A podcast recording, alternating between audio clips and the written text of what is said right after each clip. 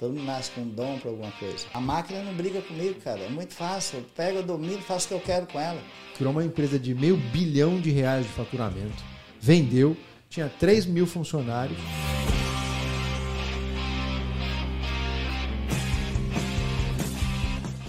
Bora máquina, galera! Estamos começando mais um episódio do podcast Made in USA. Bem-vindos ao estúdio da Ancora Insurance. Nosso negócio é seguro, patrocinador oficial do podcast. E o meu convidado de hoje nasceu em Monte Castelo, uma cidade de apenas 3 mil habitantes. Ele saiu de lá para fundar a Resource IT, uma das principais integradoras de TI do Brasil.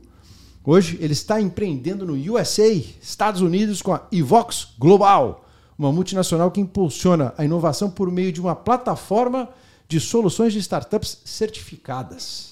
A sua plataforma reduz o risco das empresas ao contratar os serviços de startups. Gilmar Batistella, welcome to America. Seja bem-vindo.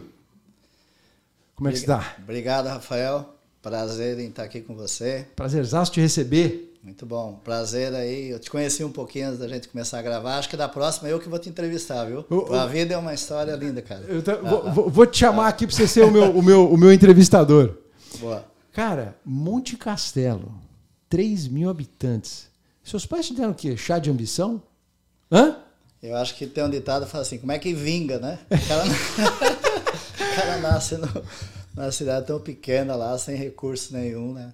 E as escolas, é tudo muito diferente, né? Demais, E né? cara? de repente você vai, você vai indo e, né, como a gente tava falando, sair de lá, ir para São Paulo, é, fazer tudo que foi feito, chegar aqui e tá ainda lutando, né? E acho que a gente é movido por, por sonho, por propósito. E tá aqui nesse país enfrentando esse desafio aqui de, de empreender aqui também. Demais, né? É, é muito bacana agora construir essa história, tá? Agora, Gilmar, você acha que isso veio de criação? Você acha que é algo que teus pais conseguiram inserir no teu DNA quando você nasceu? O que, que você acha que te fez sair de, de Monte Castelo para querer conquistar Brasil e depois vir agora para as Américas, cara? Eu acho que isso aí é difícil de explicar, viu? A gente já tentou até na família, né? Porque a família Batistella é uma família muito grande, né? Então tem, tem muita coisa por aí e muita, muitas empresas, muita gente. Eu praticamente da família Batistella que eu conhecia não tinha muito empreendedor ali, né? Então a gente Foi o buscava, único. "Putz, será que é... Eu não sei, Rafael. Eu não sei, cara, te explicar isso. O que, que teus irmãos fazem? Então, você vê que é todo mundo da, da mesma fábrica, né? Uhum. Mas são totalmente diferentes, pô, né? Então, eu acho que tem uma coisa que é a inquietude, né? A- acho que tem alguns, algumas características de uma pessoa que monta um negócio, que faz É. e que prospera, né? Que você tem que analisar todo o conjunto, né? É, você tem que ter coragem, você tem que sair da zona de conforto e você vê, assim, quando as pessoas gostam de mais segurança e mais tranquilidade, eu vejo que dificilmente ele consegue empreender, né? Então eu vejo muito isso. Quando você é irrequieto e, e toma risco, né? É, você vai para frente, tá? Você vai para frente, você toma risco, você vai para frente. E é um conjunto de coisas, porque você empreender, dependendo do negócio, você depende muito de gente. É. Foi o meu caso, tá? Então, para você ter uma ideia, eu era, era né, um nerd, cara. Eu, assim, eu fiz, eu sou bacharel em matemática. Ah. Então, eu era uma pessoa muito tímida, né? E, então, Sério, Gilmar? é, exatamente. Então, era programador de computador daqueles antigos, fazia programas em Assembler, em COBOL. Era cabeça na tela, bicho. Chegava fim de semana, porque eu fui para São Paulo com 17 anos, né, para fazer a faculdade, e era totalmente focado no estudo. Chegava fim de semana, eu ficava comendo os com, com- não, computador não. E então é aí de repente, Rafael, não sei como é que eu vou ordenar essa história aqui, se eu começo lá do começo ou do meio, vai do não fim tem pra problema, vambora, não, tem, né? não tem, não tem. é, Isso aqui é um bate-papo. Para ser, pode ser do jeito que você quiser. É, mas assim, o ponto de começar a empresa, né? Talvez a sua pergunta de saber o que, que faz você. Então imagina eu, né, é, compartilhando aqui com você, com você, com a tua audiência aí, é, o fato de ter montado a empresa. É, é, você ter essas características, ir para cima, correr risco, sair da zona de conforto e querer fazer algo acontecer, tá? Então, a hora que você vai trilhando os caminhos, você vai aprendendo, né? E na minha, é, no, meu, no meu caso, é, todo mundo me pergunta, ah, você fez um plano para chegar lá. Não fiz plano. Você foi andando, foi andando, né? Foi deixando E as coisas acontecer. é, e aí você vai aprendendo a, a lidar com as pessoas, com dificuldade. No final, eu montei uma empresa muito grande no Brasil, que eu tinha 3 mil funcionários e que eu vendi em 2019. Eu acho que se eu Você puder... vendeu ela no dia do meu aniversário, você sabia? É? 6 de junho. Pô, cara. Pelo menos foi o que eu vi lá na reportagem. É, que bacana, junho, coincidência. né? hein? É. Você foi presenteado no dia do É, meu aniversário. é, Você fez seus 18 anos, há 3 anos atrás. Quem dera. Quem E- dera. é, então, e, e aí é Quando você vendeu, ela faturava quanto, Gilmar? quase 500 milhões. É. Era 500 milhões de, de reais e não sei quantos milhões de problemas. 3, 3 mil pessoas, puta, no Brasil não é fácil, né? Não é, né, cara? É um negócio bem complicado. Mas eu acho que o que importa é assim, né? É você estar motivado. Eu, eu, eu, eu fui trilhando, Rafael, um caminho assim com a empresa que fui comprando empresas, né? Do segmento, adquirindo. Então o crescimento foi muito rápido. E eu adotei fórmulas assim que saiu da minha cabeça. Não foi lá na universidade que aprendeu como comprar, como, né? Sim. Você ir escalando o mercado, trazendo produto, trazendo soluções, tá? E, e para a gente não, não perder a, a linha aqui do que eu estava falando, essa coisa de né, como é que você montou isso, né? Eu eu eu estava tentando descrever assim, talvez a hora que eu tento entender como é que consegui fazer isso. Eu acho que eu consegui e consigo até hoje sempre aproveitar o que ca- cada pessoa tem de melhor, né? Extrair do profissional a melhor coisa Exatamente. Quando você tem um time, né, é normal que você tem as competências e você tem os pontos que cada um precisa evoluir, mas eu sou muito voltado por ponto que o cara é bom, né? Então eu tinha, vamos Você lá. foca no que o cara tem de melhor. É, exatamente. Vamos lá. Eu tinha na, na empresa anterior, tinha é, 200 líderes, 300, né? Sendo uns 30 diretores, entre vice-presidentes, e o meu contato era maior com eles, né? Então era muito comum mesmo entre eles, e o pessoal, puta, esse cara é fraco nisso, e eu, eu sempre estava olhando a parte boa. É lógico que a parte que não é boa, você tem que saber conviver e saber potencializar também, tá? Mas se você potencializa a parte boa, qualquer ser humano, ninguém é burro, tá? Todo mundo tem uma inteligência em alguma coisa. Todo mundo nasce com um dom para alguma coisa. A hora que você olha dentro de uma empresa, os skills, né? Uhum. Eu acho que você aproveitando isso, você constrói o time. Então, talvez dessa maneira aí, você tem que tomar decisão.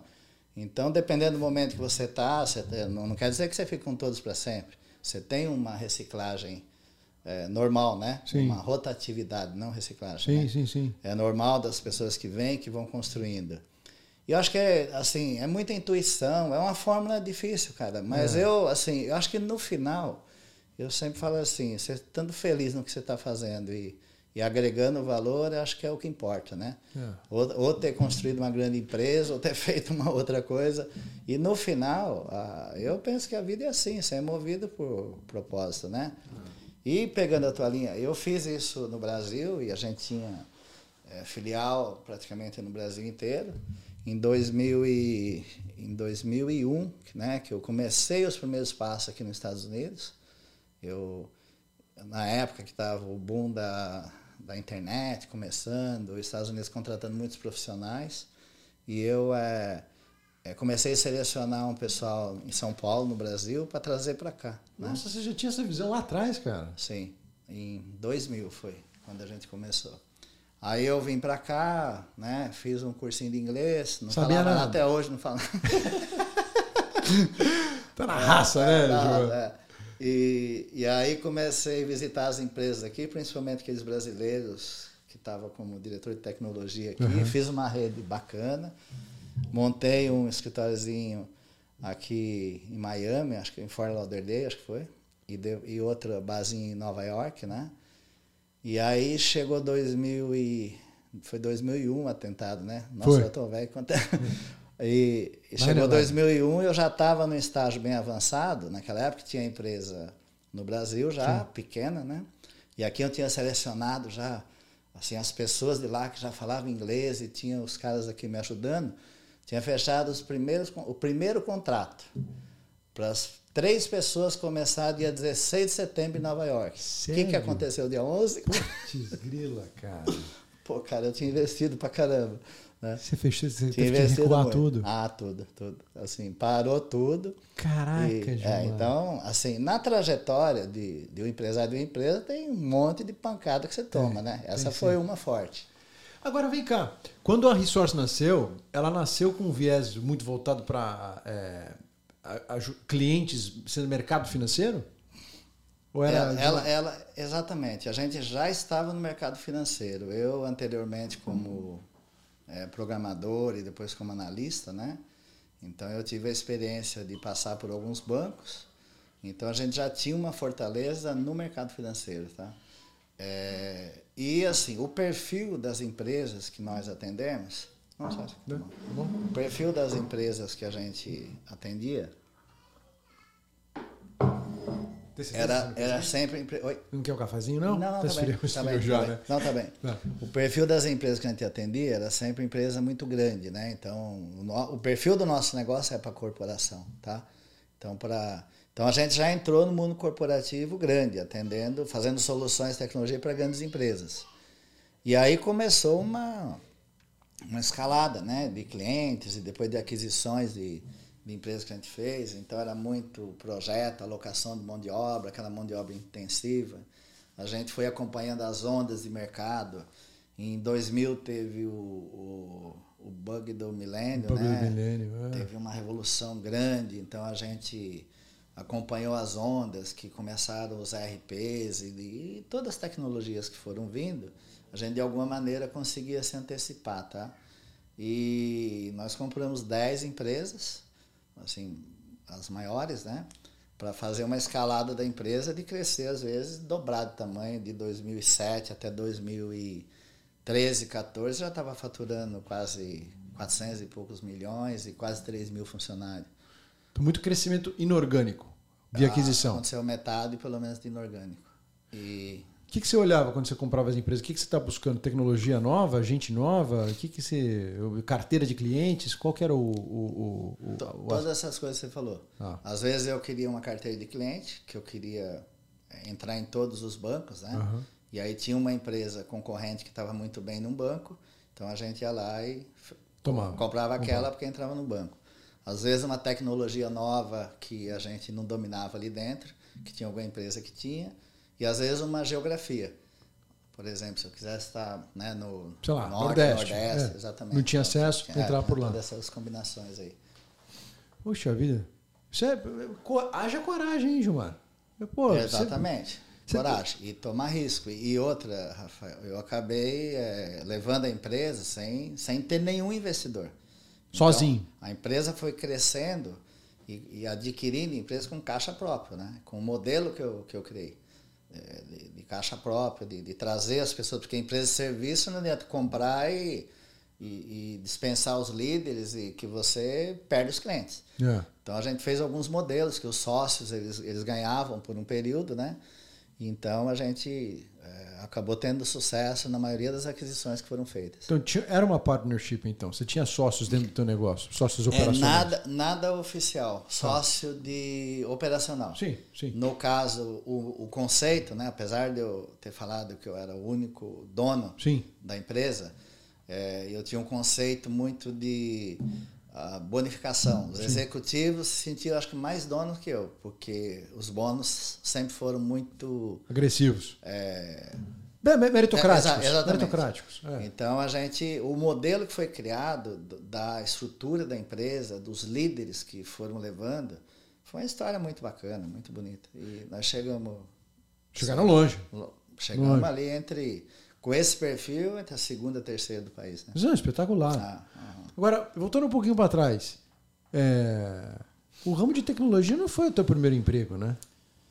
Ou foi? É, o que praticamente o que tem relevância, né? Sim. É, logicamente eu nasci lá, como eu te falei, na cidadezinha de Monte Castelo, eu nasci na fazenda, né? Então eu tive uma criação Chegou a trabalhar até os na 17 fazenda? anos, sim, lógico. Trabalhando na roça. Cara, cara, com sete anos, meu pai me acordava às cinco da manhã, eu ia trabalhar com ele na roça. Sete anos. Não pode nem falar isso aí que dá, dá cadeia hoje, né? Não é isso? Pois é, né? É.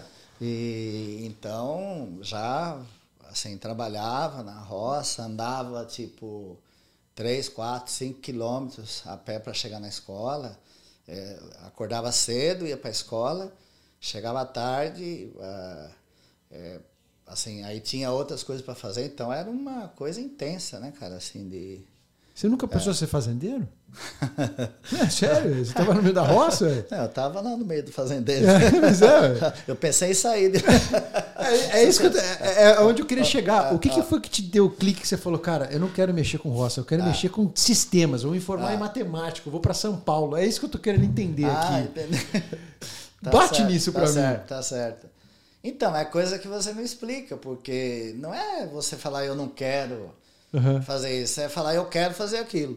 Entendeu? Acho que aconteceu é, naturalmente que as coisas foram entrando na minha cabeça que eu, eu queria fazer algo novo, Diferente. diferente. E tinha é, uns parentes, Sim. tio ali em São Paulo. Sim. Passei a mão numa malinha ali, filho. Peguei o trem, 17 anos e demorou não sei quanto tempo. Para se comunicar na época, minha mãe e meu pai, Uhum. era por carta, bicho. Não tinha. Então você escrevia uma carta, demorava um mês. Se você Poxa. morresse, eu queria saber daqui um mês, meu filho. Era assim. Tô denunciando minha idade aqui, mas é isso. É, então é, é muito diferente, né? Que É, doideira. e se você olhar da família, eu me lembro, Rafael, assim, até do, do colégio, né?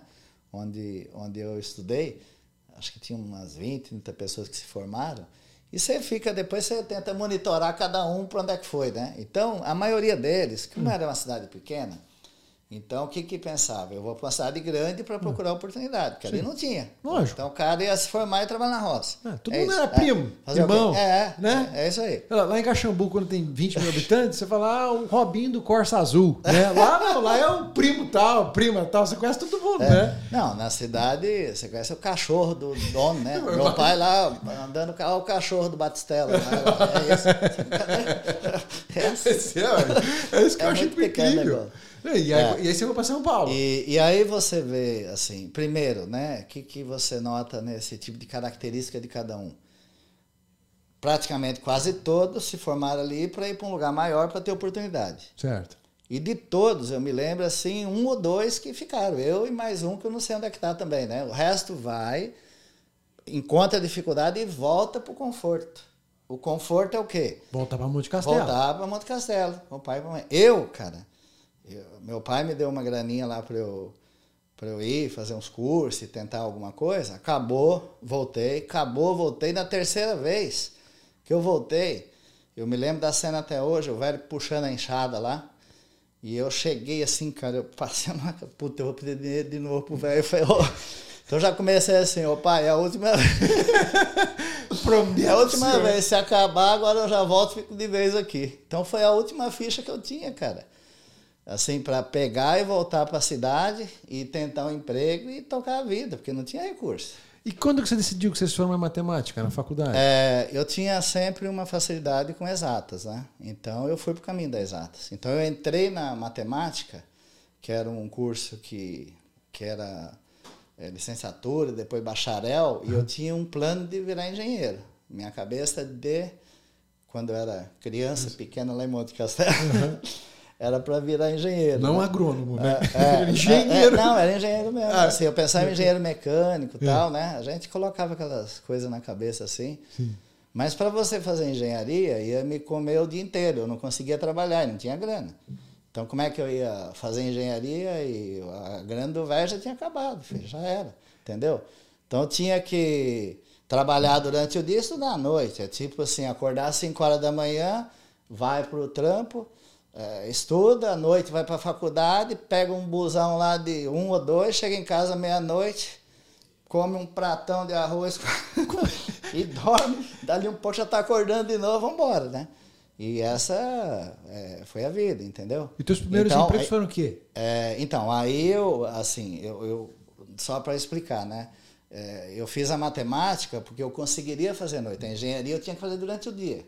Eu falei, eu vou fazer matemática de repente, né, ir trabalhando, ganho uma graninha, depois eu vou para engenharia, né? É. E durante o curso de matemática tinha uh, bacharelado em, em, em, matemática e especialização em tecnologia, e eu tomei contato com é, computador. Lá dentro, como era matemática, tinha um curso de Fortran, Sim. que era você programar a, a máquina, tá? Certo.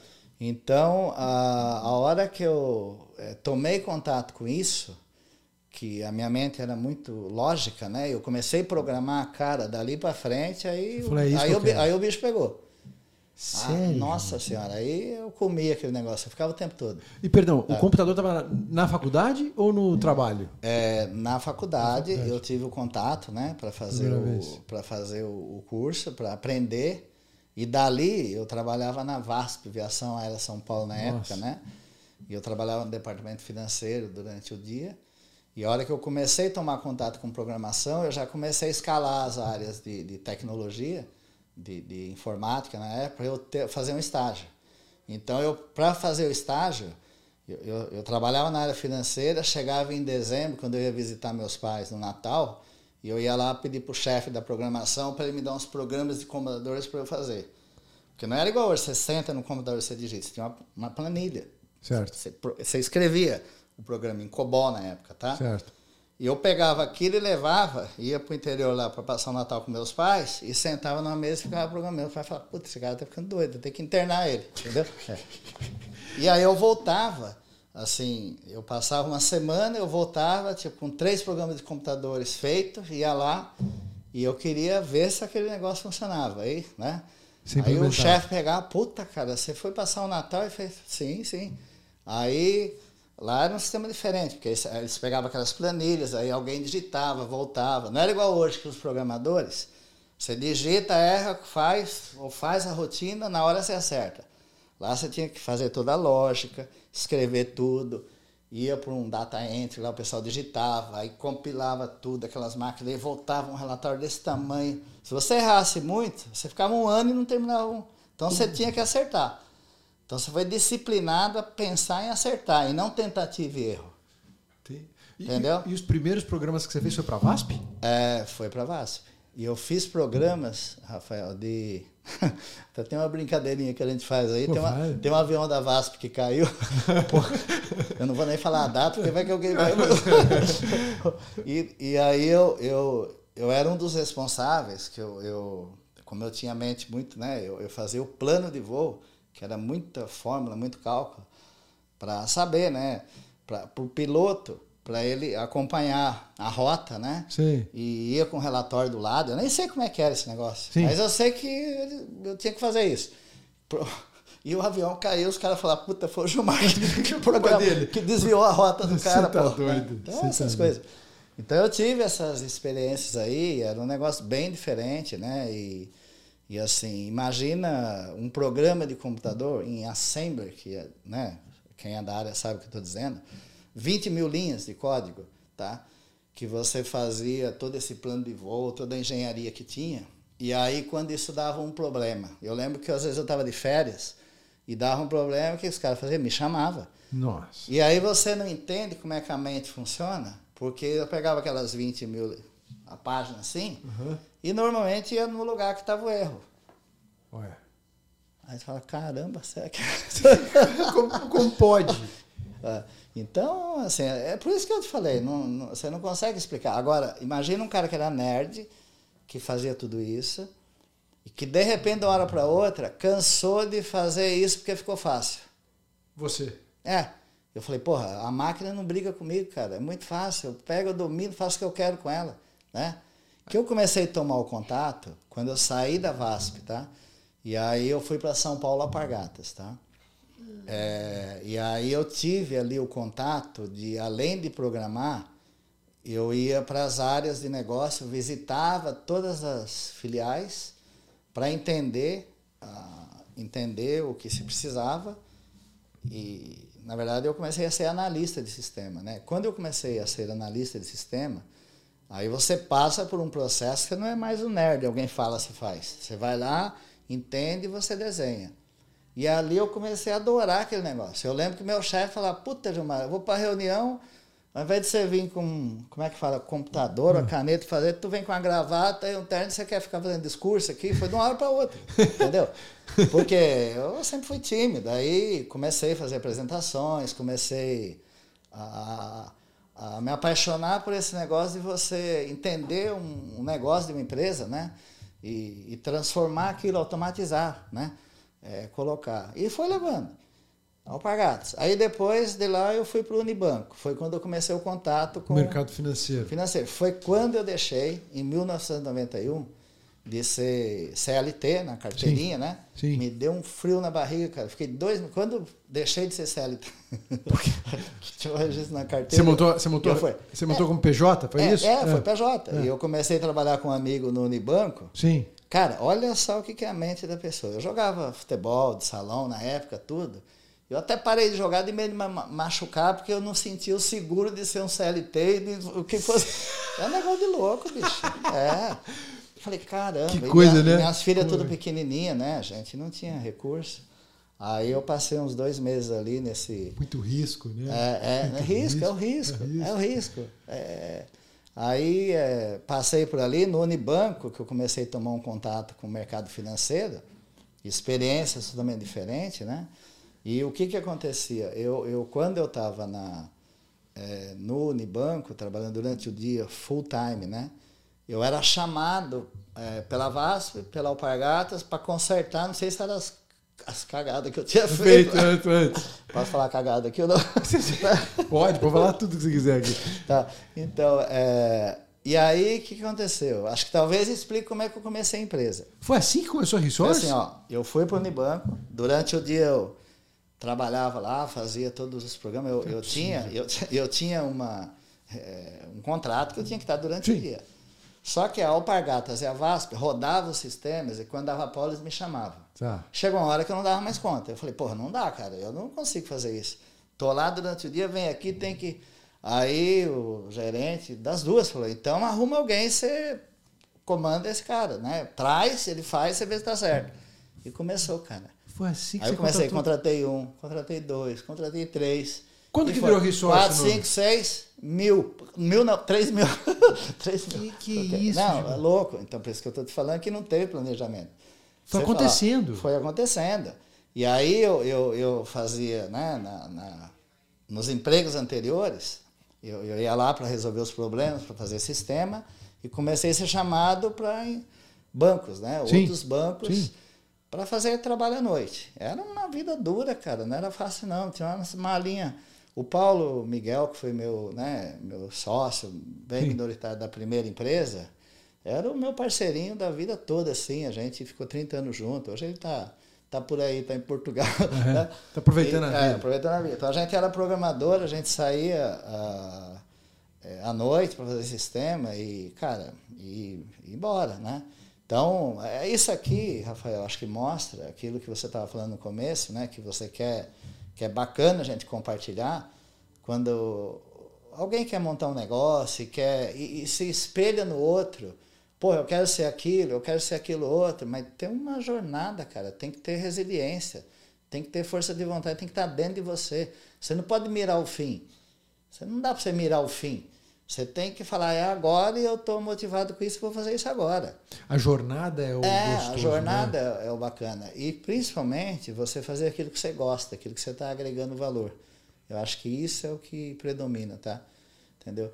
quando- Então, Desculpa, pode, pode não, falar. não, pode, pode Qu- falar. qu- Quando que você percebeu, Gilmar, que você já não era mais um analista de sistemas e sim um gestor de gente, cara?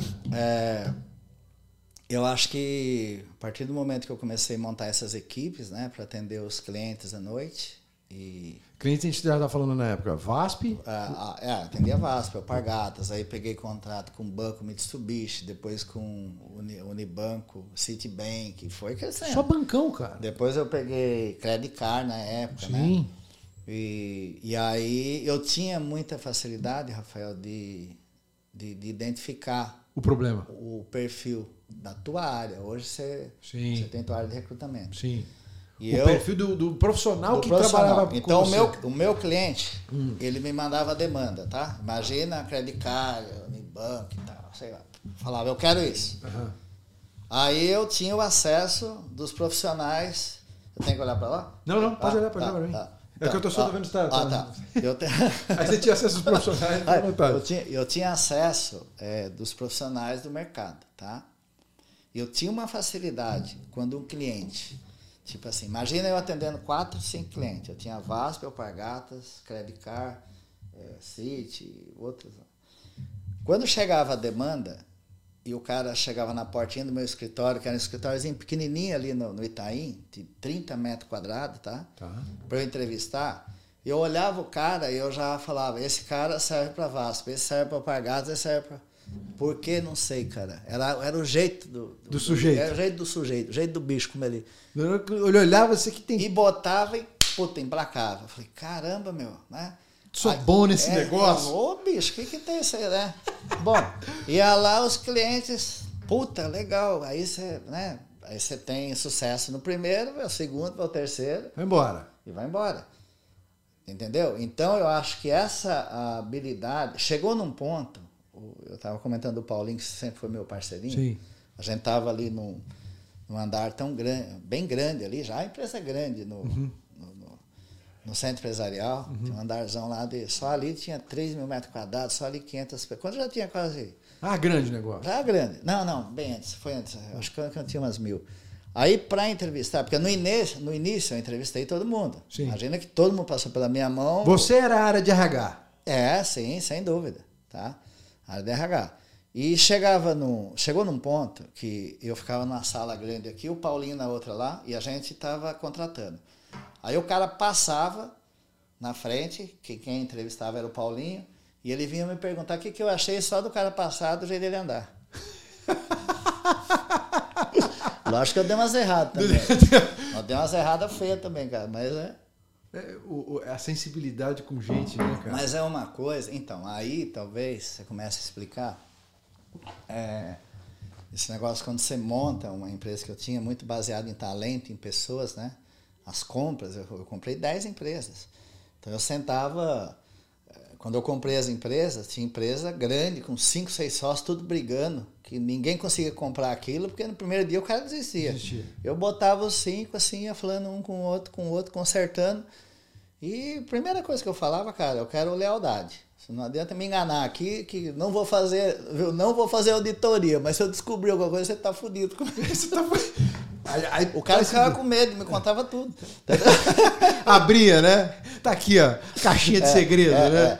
E os talentos de dentro da empresa, né, como eu estava te falando, é, eu acho que sempre fui muito sensível a pessoas, né? As, as empresas que a gente contratou para mapear os perfis dos executivos, eles sempre queriam mapear o meu também, né? Sim. Eu tentava esconder, mas e todo eles dava assim, a minha sensibilidade com pessoas, né? Então eu numa sala de reunião com 30 executivos, é, ou então qualquer apresentação que eu estivesse fazendo, que eu olhasse as pessoas, eu conseguia ver claramente assim aquele que está perturbado, aquele que não está Feliz. e eu dava um jeitinho, assim, porque isso me incomodava. Então eu dava um jeitinho de mexer com aquela pessoa para levantar ele, para ele entrar, no, entendeu? Começar a brilhar. Sempre, sempre, cara. Sempre eu fiz isso. Quando você vê um negócio desse, meu, é, meu- minha força ia para o lado mais fraco, né? Sim. E tentar entender o que estava acontecendo. Às vezes a pessoa não está num dia bom, você não sabe o que está acontecendo. E assim, eu acho que... ah, Ah, segura informação porque tem medo de falar pro gestor, algo nessa linha, é, o é. chefe era duro. Então, esse, esse perfil aliado. Né, se você vê, eu tive uma história de nerd, que eu era totalmente fechado. Depois, de uma hora para outra, acendeu esse negócio de negócio e de pessoas, sem curso nenhum, né? Então, como é que você explica? O cara nasceu de Monte Castelo e vingou lá no Monte Castelo. Não sei. Aí, é, muita coisa de intuição, né? Por exemplo, quando eu, eu vim para os Estados Unidos, que é o teu negócio aqui, né? Sim. Made in USA, ah, foi 2014. Eu estava numa fase da empresa em 2013. Foi a tua segunda tentativa, então. A primeira foi em 2001. Exatamente. Essa foi a segunda, É. então. Tá. É. Você já estava bem maior, né? Ah, com certeza. Foi, Três anos você vê, depois? 2001, é, é, 2001 2014? era um modelo que eu ia fazer uma alocação. Eu, eu ia trazer pessoas do Brasil para cá, selecionava lá, tirava o visto, né? Uhum. E trazia para cá. É, E aí, nessa jornada 2014, já foi diferente, porque eu já estava com a empresa com 3 mil funcionários. Em 2013, 12, foi a melhor época da minha ex-empresa, né? A gente estava bombando. E mais uma vez apareceu a inquietude, né? Porque eu estava super bem, cara, lá, né? Vamos pensar lá em São Paulo, com Sim. toda a estrutura, é, até a segurança, né? Uma coisa muito chata de você ter lá, você tem que ter segurança, carro blindado, todas essas coisas, porque era uma posição que tinha muita, muita exposição, exposição né? então a gente tinha toda essa retaguarda aí e tinha feito um puta de um, uma cobertura, uma coisa, aquelas coisas assim que eu saí Chama do nada. Atenção, né? Cara, eu saí do nada e, sinceramente, cara, eu, eu sofria por não curtir ter a coisa. Tipo assim, você tem um carrão, você tá curtindo? Puta, não sei, cara, se eu tô curtindo. tá dando tanta dor de cabeça, rapaz. Acho que eu sou né? um besta nesse é. negócio, né? Porque tanta gente querendo, eu tenho, não tô curtindo. Né? É. E aí eu, tinha, eu achei que ia gozar é, mais, é, mas. É, falar, pô, não sei, cara. Aí chegou 2013, começou a dar uma, uma paranoia de novo. Eu chamei minha esposa, falei, olha, eu, meu, não, não tô mais gostando de fazer. Para mim, a empresa já tá feita, tá bombando. Eu falei, vamos dar uma volta no mundo? Foi assim que começou. É mesmo? Os nossos dois filhos, o segundo casamento, né? Uhum. É, do primeiro tem a Fabiana, a Patrícia e a Jéssica, o segundo o Henrique e o Gabriel, né?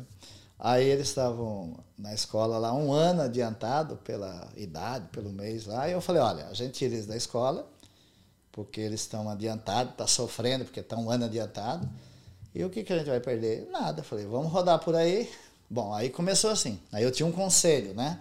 Na, na Research. Cheguei no meu conselho e falei que eu ia fazer isso. Falei, você é louco, você não vai fazer isso. Vou. Falou, não, não. Eu falei, não, eu escutei, eu escutei. Ah, é?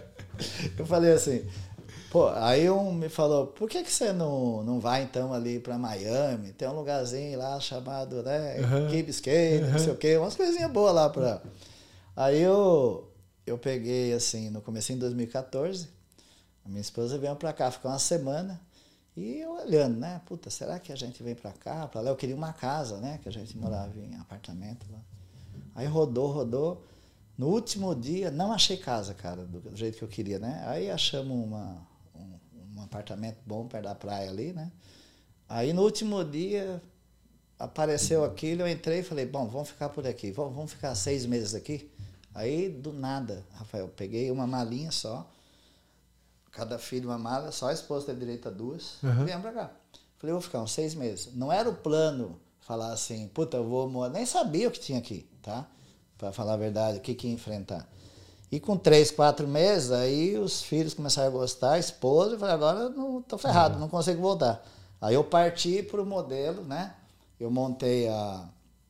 Aí eu montei a, a empresa em Miami, eu já estava no caminho de montar o, negócio no Vale do Silício e eu queria já naquele momento avançar para o mundo, né? Sim.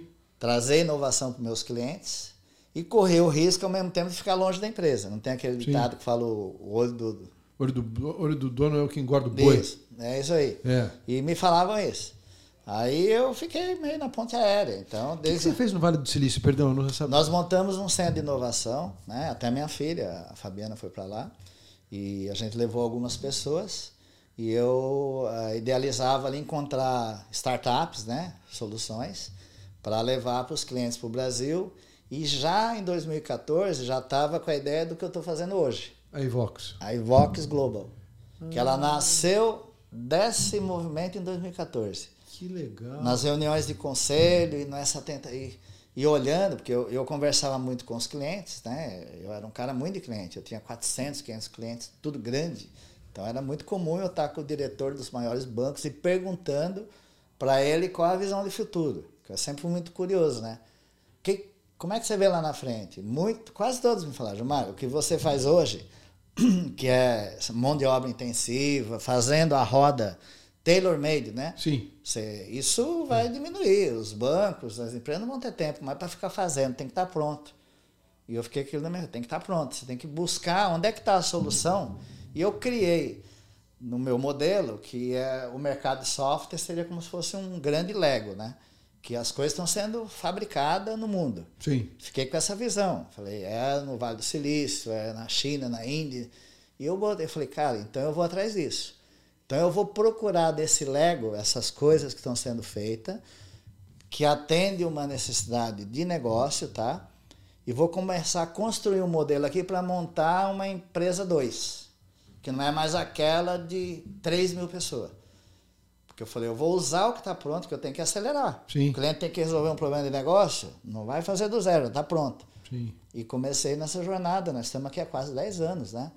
Bom, aí a gente começou no Vale do Silício, falar com startups, começou a colocar um plano, eu criei um modelo dentro da empresa grande, né, da Resource na época, é, para fomentar isso e deixei aí assim, mas não foi para frente, porque tudo aquilo ali estava colado dentro de uma grande empresa É, um organismo muito maior, né? que já tinha um mindset diferente. Então, olha que eu Acaba matando o negócio, né? matava. Quando eu trazia para meus diretores, ah, tem uma soluçãozinha lá de que eu vou cobrar 5, 10 mil, os caras nem olhavam. É. Eles falavam para mim que eu lá dava dois passos e ia vender projetão de milhões, que era aquele monte de mão de obra. É.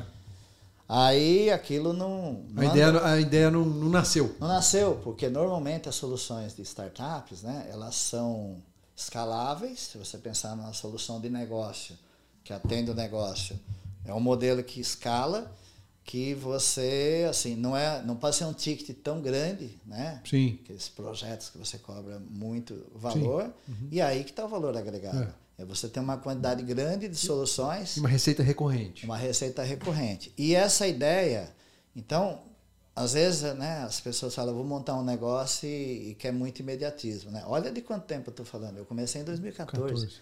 Olha a jornada, a quantidade de grana que eu investi, a quantidade de pessoas que eu passei. Eu visitei, eu falei com um monte de startup, a gente falou com mais de 500.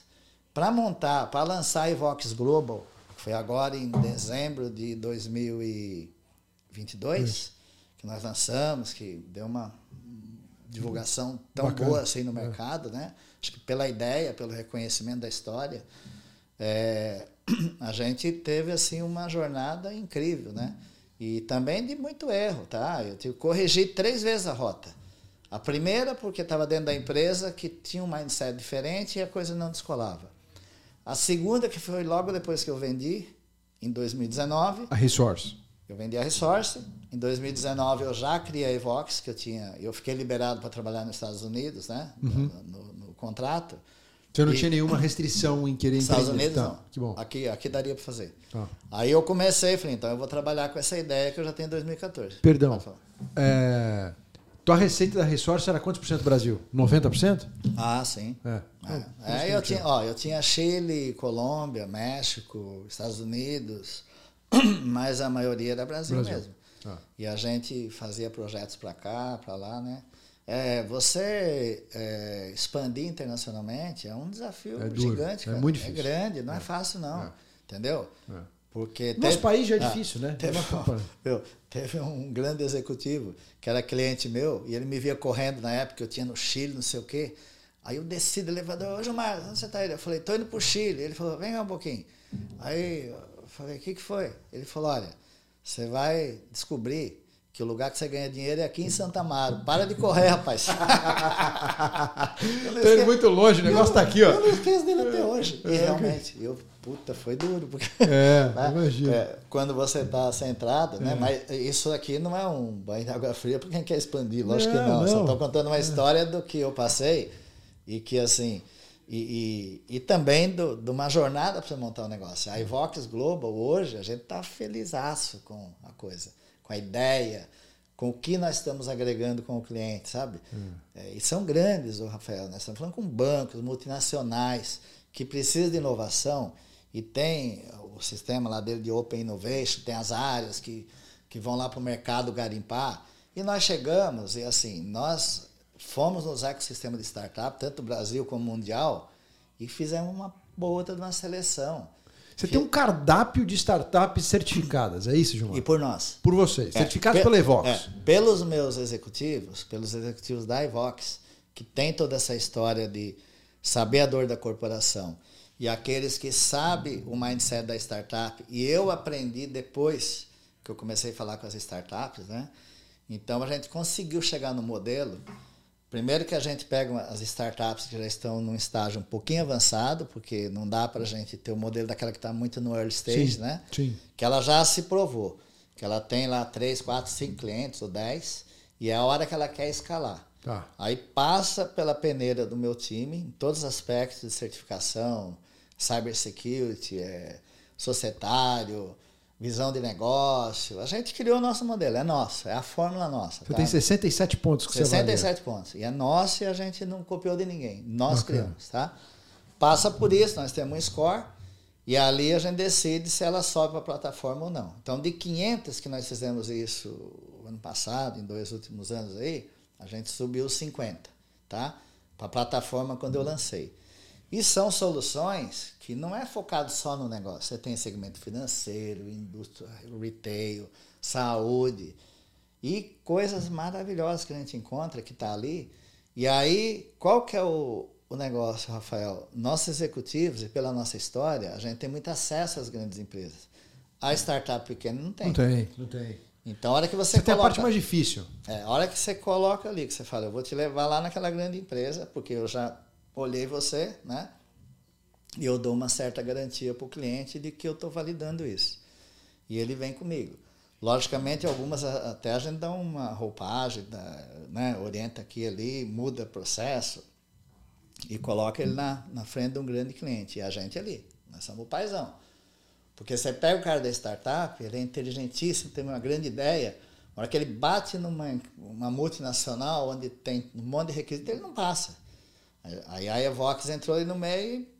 E por que, que você acha que ele não passa muitas vezes? O que acontece, Gilmar? É, por uma questão de, de governança, né? É, porque as ideias elas nascem é, e vão sendo feitas e eles não estão atentos normalmente, né? Lógico que algumas estão aos requisitos de você colocar aquela solução dentro de uma grande organização. Imagina hoje com essa vulnerabilidade de, de ataque, de hacker, Cibernético, tudo, né? Cibernético.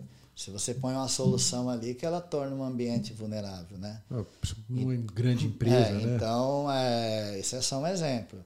Outra coisa, é muito comum as startups elas terem uma história de problemas societários muito grande. Sempre, né? É. Briga porque- entre sócios, né? é, porque no início eu, eu identifiquei isso com minhas mãos, com meus olhos, falando com eles, né? E, e eu pegava cada história. Minha equipe, eu participei bastante na equipe, com todos ali, e depois eu pegava o sócio, aquelas que eu gostava mais, né? E falava, vamos conversar a parte. Então eu ia almoçar quando dava, fazia um zoom, falava, agora você me conta o que você não contou lá. Era mais ou menos o processo que eu usei quando eu comprava. Agora você As me conta, empresas. cara. Se você me contar, você vai ter um cara aqui do teu lado para te ajudar. E aí eu descobri um monte de coisa. Aquelas que o cara se mostrou tão bem ali, mas já está rompendo. Já está rompendo a, a- a- alguma coisa assim em termos societários. E aí nós criamos um processo para ficar monitorando isso. Entendeu? Entendi. Você põe ela lá, hoje está boa, daqui três meses, como é que ela está? Se tiver uma, uma discussão Tem que societária. monitorar, né? Logicamente, não estamos aqui dizendo que a gente vai zerar o risco. Não tem, é impossível. É. Nós Sempre estamos- vai existir, né? nós estamos minimizando. E fazendo o quê? Né? Isso que eu falei que é de um empreendedor, quando você monta um negócio, com- o que, que você tem prazer? O que, que você está agregando? Cara, a hora que você olha um empreendedor que está ali na hora de escalar e pega um time de executivo como o meu, bota ele na cara de um grande cliente, você vê o sorriso do cara e a satisfação. É. Então, eu estou ajudando quantas startups que poderia parar no meio do caminho a crescer. Você pega o cliente querendo contratar, tá? É, e ele não, ele tem toda a dificuldade do ecossistema de chegar. Ele faz uma peneira de 100, 200, chega a 5, aí ele bota para dentro, dá 5, 4, No sério. dá um problema. Entendeu? Então é isso. Você, facilita a vida do executivo que está contratando na, na ponta do cliente e você facilita a vida do empreendedor que está fornecendo o serviço. né? E Não agregando muito valor aos dois lados. E, e diminuindo muito o, O risco, tá? Então. É um a- selo de certificação aí, Vox Global. Exatamente, Né? é, exatamente. E acima de tudo, é assim, voltando naquele negócio que eu falei do começo, das pessoas trabalhar pela paixão, né? É olhar o time de executivo e o conselho que eu montei, até alguns você conhece, né? É, assim, o quanto que acreditam, né? E, e a paixão de cada um pelo negócio. de cada momento que a gente vive, de fazer uma reunião com o cliente, nós estamos fazendo três, quatro reuniões com clientes por dia, grande, né? Uhum. E a gente volta para a mesa e você vê cada vez mais a, a, satisfação, né?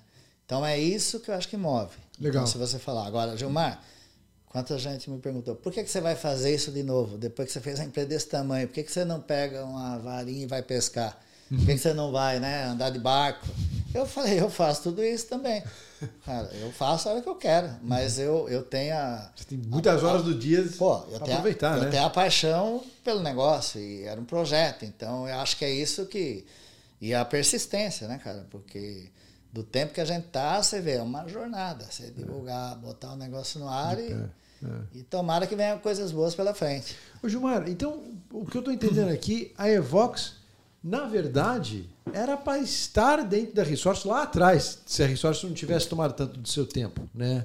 Mas o que você me falou é, o negócio da Resource era tão grande que acabava tirando o foco dessa incubadora que você tinha em mente. E, né? Exatamente. E estragava a possibilidade daquele, da, daquela, dessa plataforma que é a Evox hoje nascer. É isso? É, é, assim, em linhas gerais é isso. E depois se você ele, ele trabalhava, porque o mindset daqueles executivos que estavam ali, ele tinha o DNA da Resource. É. Uma empresa que fazia projeto, grandes é. projetos. Não tinha o DNA de uma startup. De startup, né? É. E mesmo eu, eu tentando separar e montar um time, as coisas tinham conexão, porque meu time de venda era o mesmo que, que, vendia os é. projetos antigos. É. Tá?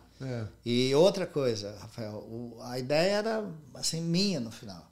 Então, tinha uma necessidade do cara, eu acho que todo negócio, o cara que idealiza, o, dele estar tá ali tentando é, crescer, Liderar. consertar, porque se você deixa, é muito comum, as mentes elas, elas viajam. Quer dizer que tá, o cara está fazendo certo ou errado, mas ele tira a direção do. Então, muita coisa que foi feita, que eu delegava, que eu não tinha tempo, né? A hora que eu ia ver, já tinha passado. Eu vou te dar um exemplo. A segunda onda então a primeira foi lá dentro que aconteceu isso. A segunda já estava fora, tá? Você já tinha vendido a empresa? Tinha vendido, só que eu não tinha tempo, tá? Ah. Eu não tinha tempo. Então eu acompanhava mais de longe, porque eu estava no phase out do negócio lá. Certo. E no final, a hora que eu vi o que foi construído, desvirtuou totalmente meu projeto. E eu gastei, hein? Porque eu fiz a plataforma, eu tinha 10 caras caçando e falando, construindo. A hora que eu fui ver, me dar conta pessoal tinha empacotado as soluções, então eles pegavam várias soluções e botavam uma e criava lá dentro. Num conceito de uma grande integração, você chegar e aproveitar e, e, e apresentar para o cliente uma solução completa. Hum. Falei, inviabilizou, não é. Nós temos que ter a cara do que essa startup faz. Se eu chegar num cliente e eu usar uma, duas, três ou quatro para compor uma solução, é lá, não é aqui. Que aqui você não conseguia entender, mas entendeu? É só, só um detalhe o, é, do que acontece. Então, aí, essa terceira onda. Terceira onda já? Sim, que foi 2022, que eu já estava fora do. Aí você estava dentro. É, cara, foi fora do. Depois de três anos que eu vendi a empresa, que eu fiquei um período lá no Brasil, né, também, na época da pandemia. E aí, em dois, aí eu voltei para a mesa, aí eu voltei, eu, Gilmar, fui falar com diretores de tecnologia de banco, de empresa, para tentar revalidar o modelo que eu tinha idealizado, ver se estava valendo ainda. Que eu falei, vai que ficou velho, não vale mais uhum. nada. Aí eu ia pescar mesmo, né? Porra, aí era a hora, né? Aí não tinha mais jeito, né? Aí, aí eu fui, cara, foi uma motivação muito grande, porque cada um, né, dos diretores de tecnologia que eu falava, o cara, puta, isso é muito disruptivo, isso é muito fera, é muito grandioso o que você está querendo fazer. Então, você vai se fortalecendo porque as pessoas vão acreditando em você. Porque se eu falo com os três primeiros, os caras. Isso aquilo já foi? eu não estava não tava... não tava montando esse negócio. E, e aí, para eu montar o time também que eu tenho hoje, foi assim. É. Quando, a primeira vez que eu falei, puta, isso é disruptivo. Agora, uma coisa é ideia, outra coisa é fazer, né? Então, nessa terceira onda, que eu peguei agora em 2022, que eu fui com as minhas mãos, fui lá falar com o cliente, eu comecei a participar de reuniões com startups e adotei esse modelo que eu te falei de ouvir o que estava lá, chamar o cara para ele me falar o que ele não falou, tá? Então a gente teve um êxito, uma eficiência muito grande de ter coisas boas e mais assertivas, entendeu?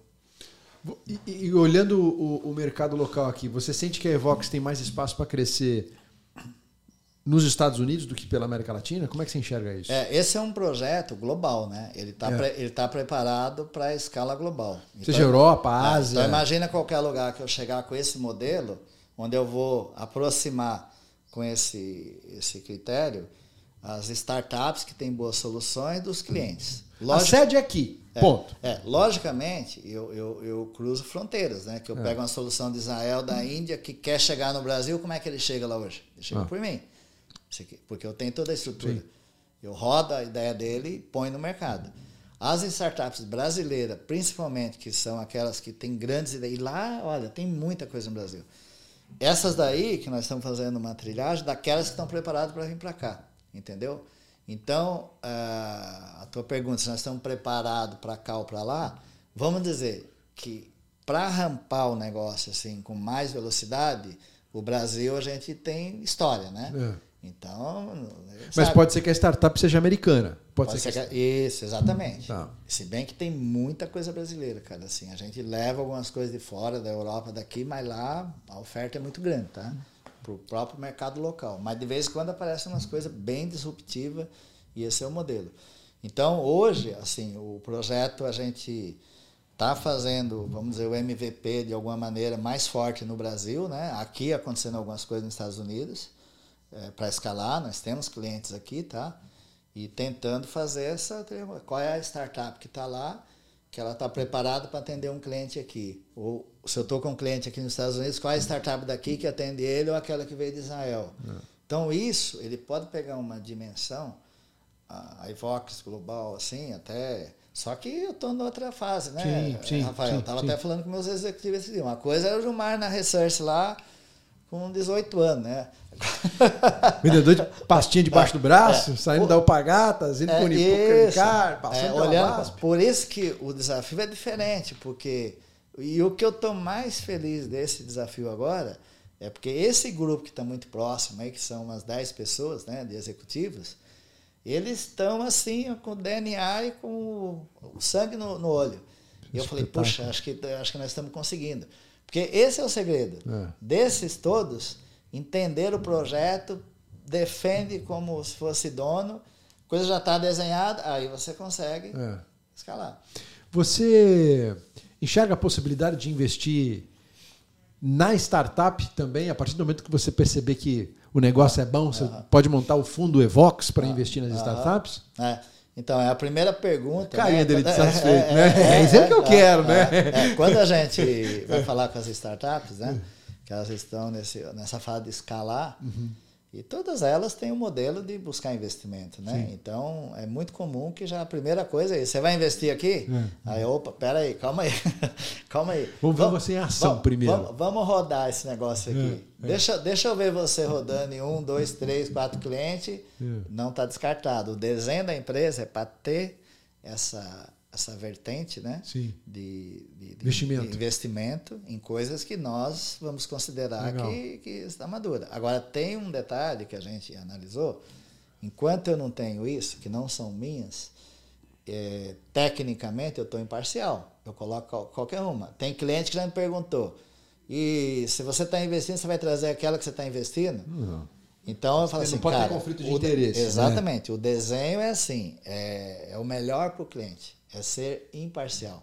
Então tem que criar isso daí com bastante cuidado é. para não deixar lá dentro priorizar uma melhor né, do isso. que a minha se eu sou investidor. Então, e, mas isso é valor, né? É conceito. ou você é assim ou não é, né? Exato. E eu, sinceramente, eu sou assim. Quando eu saio na frente de um cliente, eu quero trazer o melhor para você, entendeu? Ah, e deixar explícito, né? Durante a ah. negociação, ó Empresa A, eu sou investidor, empresa B, eu não exato, sou investidor. Exato. Você escolhe quem você quiser, é. mas as duas estão aqui no meu portfólio de para você poder. As duas são certificadas sim, pela Evox. Sim, sim, e a gente acredita na, na, na, na, capacidade das duas de entregar. Exato. Você escolhe. É. É. Agora, te, acontece muito de ter overlap de serviços parecidos entre. Eh, por exemplo, você falou que tem 50 atualmente na plataforma Isso. da Evox, né? E mais uma esteira, né? De outras que nós estamos então, analisando, esperando, e dependendo Sim. do cliente que pede, a gente acelera e põe, tá? Tá. Mas você vê, você, você tem, tem muito cruzamento de serviços? E, e, faz parte do modelo de negócio, ah. tá? A gente não quer estar na mão de uma só. Ah, tá. Então a gente quer, já passamos por várias situações, que a gente começa a apresentar uma startup para um cliente, tá? tá? Uhum. E aí a gente não sente toda a segurança, mesmo tendo passado, e mesmo o cliente, e já botamos outra, falar é essa aqui, tá. não é aquela que eu te passei. Tá. Ou tá. então imagine eu colocar alguma que vai estar tá rodando e começa a me apresentar um problema daqui seis meses. Tá. É dentro do meu projeto, da visão, ter uma opção para o é, cliente. Tá? Diversificação tá? de risco, né? Exatamente, você tem um plano B, né? Porque o maior problema dos clientes que, que investiram tanto nisso é ele ficar na mão daquela startup ali e ela não atender mais para frente, acontecer alguma coisa e ele, ele não tem opção, não entendeu? Opção. Então é. a gente entra para resolver isso. Para ter uma saída. Para ter uma saída. Então, para a empresa que faz parte da tua plataforma, não tem custo para ela, certo? Não, não zero. Tem. O, a tua principal linha de receita da Evox, então, é a partir do momento que você apresenta a startup para o teu cliente, você recebe um referral? Não. Também não? Não. Como é que funciona a tua sou, linha de receita? Eu não sou... Comissionado? Não. Tá. Eu, eu, eu faço parte do negócio. Então, ela entra no meu guarda-chuva. Tá. Eu faço contrato com o cliente ah. e ela roda embaixo de mim. Entendi. Até porque eh, se der algum problema, eu tenho Você troca, você troca. O contrato é teu. E a garantia é minha com o cliente. Entendi. É lógico que tem algumas grandes, né? Que o projeto era para startup que está no ponto de escalar, mas tem umas grandes, né? Que, que já estão escaladas, que estão tá. maduras, que tem investimento. Tá. Que aí a gente não tem essa preocupação de botar embaixo do meu contrato. Do contrato. Entendi. Então, é, nesse caso, normalmente, a gente vira um referral, né? Um, Isso isso. Vai lá e bota ela e recebe uma comissão. Uma comissão, entendi. Mas é uma camada bem menor, tá? Sim. São, são empresas mais maduras, né? São as mais maduras. maduras. Tá, ah, que aí a, a, o nível de confiança é mais alto, você sabe que entrega já uma existência. Entendi. Sem, e aí eu não estou colocando o cliente numa roubada, né? Legal. Tipo assim, legal. Ele, ele, ele, fecha todo o conceito, né? Legal. Quando o acontece... contrato é da Evox. O né? contrato é, é da, da Evox, Evox, nessas que estão no estágio para escalar, né? Que Sim. precisam ainda ser monitoradas. É, e as grandes que já estão consolidadas, é, o contrato pode ser com ela, a gente inverte. E tá. o cliente também, ele que decide, né? Sim. É, é. Ele pode, até uma dessa, vamos dizer que dessa que está num estágio um pouco menor, né? uhum. né? não tão avançado, se o cliente falar, não, eu quero fazer o contrato direto com ela, aí a gente faz um acordo. Eu ah. quero atender o cliente. Sim. Só que ele tem que saber dos riscos. Né? Sim. Então aqui eu vou tirar você está fazendo um contrato, eu vou ganhar da, da, da, comissão, sei lá, um, né? dividir o bolo aí com a. Mas aí você já está ciente que você que vai monitorar. Então a gente deixa o negócio muito aberto e, no geral, a gente não quer encarecer para o cliente aquela parte que está pronta, né? Porque o SaaS, né? aquela parte Sim. que rola. Então o meu acordo é com a startup. Normalmente a gente faz acordo com ela para não inflacionar essa parte para o cliente. Tá? Ah. Mas como tem muita valor agregado, às vezes o cliente até prefere pagar um pouco mais e ter eu ali no meio para. Entendi. Uhum. Agora, é... o que, que você gosta a respeito do modelo da Evox? Porque, pô, você, Gilmar, você saiu de Monte Castelo, criou uma empresa de meio bilhão de reais de faturamento, vendeu, tinha 3 mil funcionários. Agora você montou uma, uma multinacional, que é uma plataforma, uma solução de empresas, startups, para um portfólio de clientes que você também já, já teve no passado, né? digamos uhum. assim. É, o que, que você gosta mais desse modelo da Evox que você não tinha no, no teu modelo da Resource? Alguma coisa deve ter que você fala assim, puxa, isso aqui é diferente. Agregar valor e, e velocidade. É, é, você se adaptar ao tempo, né?